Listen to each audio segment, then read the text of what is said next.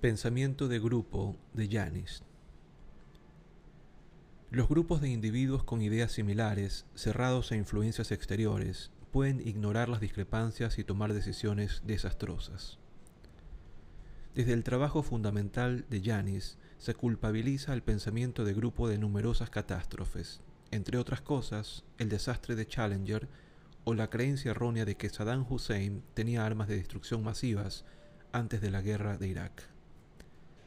El pensamiento de grupo provocó que el servicio de inteligencia interpretase pruebas ambiguas, por ejemplo, la obtención de tecnología de doble uso, como pruebas concluyentes, declaró así a la prensa Pat Roberts, presidente del Comité de Inteligencia del Senado en 2004. Expertos y profanos por igual pensaban que en los grupos toman decisiones más conservadoras que los individuos.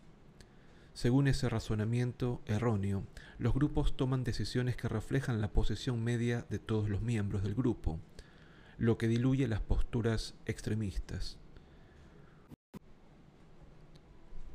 Un revolucionario estudio realizado por James Toner en 1961 y mencionado desde entonces cientos de veces, demostró que en realidad los grupos toman decisiones más polarizadas que los individuos ya se trate de correr riesgos económicos o actitudes políticas, el debate en grupo acentúa las predisposiciones iniciales de los miembros de dicho grupo.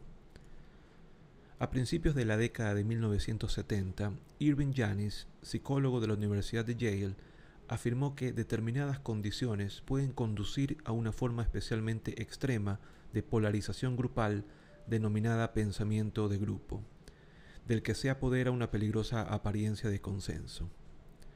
Las condiciones previas para que se forme el pensamiento de grupo incluyen que los miembros estén muy unidos y compartan una visión similar del mundo, que haya un líder de grupo que dé a conocer su opinión y que el grupo se cierre a otras influencias y opiniones externas.